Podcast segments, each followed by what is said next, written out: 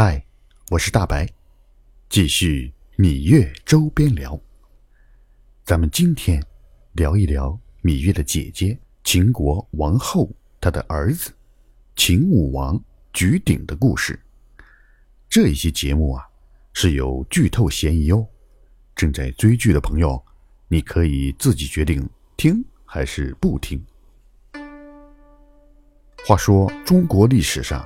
皇帝擅长武功的不少，大宋开国皇帝赵匡胤就是一位高手，十八般武艺不敢说样样精通，但也差不离。据说太祖长拳就是赵匡胤创立的，但是如果单论力气，他肯定算不上最厉害的。力气最大的帝王是谁呢？那就是今天的主人公。秦武王嬴荡。众所周知，秦国的国君姓嬴，本来这个姓啊是很好起名字的，但不幸的是，咱们大秦王后芈姝的大儿子秦武王，竟然贪到了一个很不正经的名字——嬴荡。当然，这个名字在历史上还不算最奇葩。大家都知道，闻名天下、能解梦的周公更为不幸，人家的名字啊叫什么呢？鸡蛋，怎么样？是不是更奇葩？当然了，嬴荡这个人，在个人品行上确实没啥问题。他有一个特别大的优点，就是力气大。他父亲给他起名为荡，就是希望。他能够荡平天下，一统中原。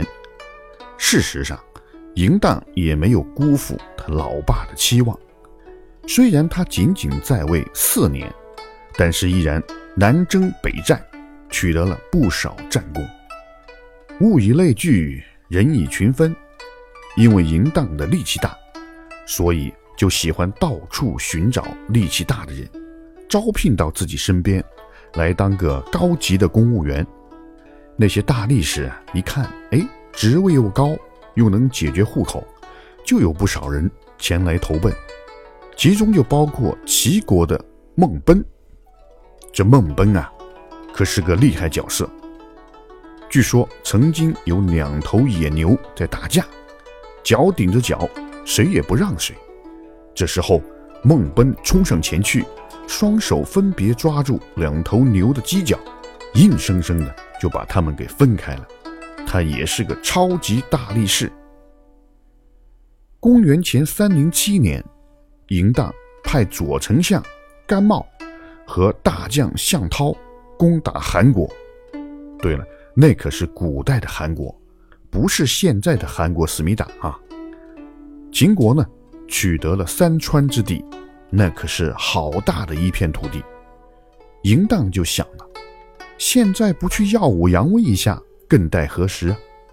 于是他就率领着手下的大力士公务员们啊，一起去巡视这一大片土地。话说，此时东周的末代周天子，名叫周赧王。当然了，这个时候呢，也已经没有什么势力了。他一听说嬴荡来巡视，赶紧派人去迎接。但是人家嬴荡居然拒绝了周赧王的接待，急急忙忙跑到周王室太庙里面去了。他为什么要去太庙？这里面啊有个典故，我跟大家讲一讲。话说当年啊，治理洪水的大禹，因为呢治水有功。当了皇帝，管理着当时中国的九个州，九个州的老大们都得向皇帝进贡。大禹把这些贡金收上来之后呢，做成了九个大鼎。这个意思是说，整个天下都在老子手里。而这些个鼎呢，就是王权的象征。不是有句话说：“问鼎中原”。那就是要称霸的意思。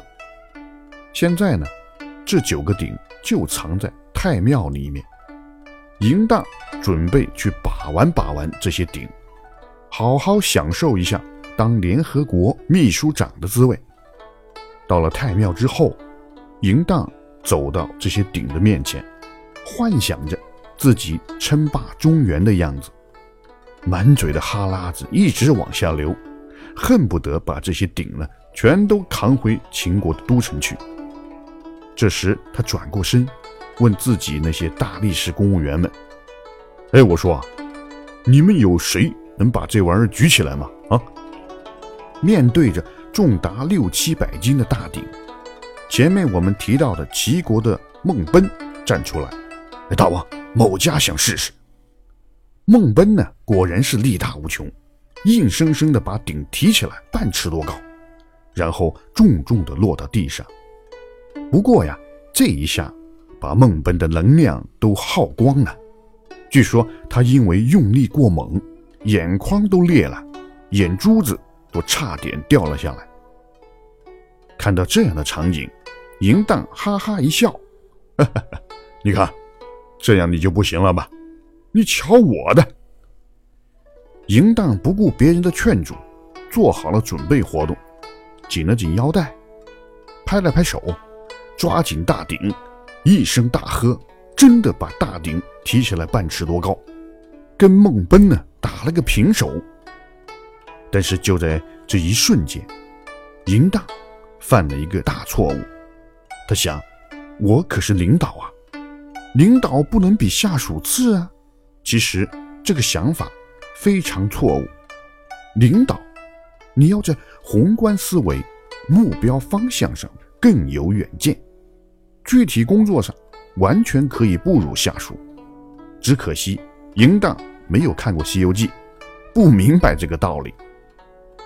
所以，淫荡在那一瞬间决定，再玩一个高难度的动作，超过孟奔。干啥呢？走两步，没事走两步。结果他刚一迈开腿，重心不稳，大鼎咣当一声掉下来，直接砸到他的右腿上，把小腿的骨头给砸断了，血流不止。那个时候，虽然这个伤。不算致命，但缺乏急救措施和医疗手段，从下午耗到晚上，几个时辰之后，终于因为失血过多，嬴荡就此驾鹤西去。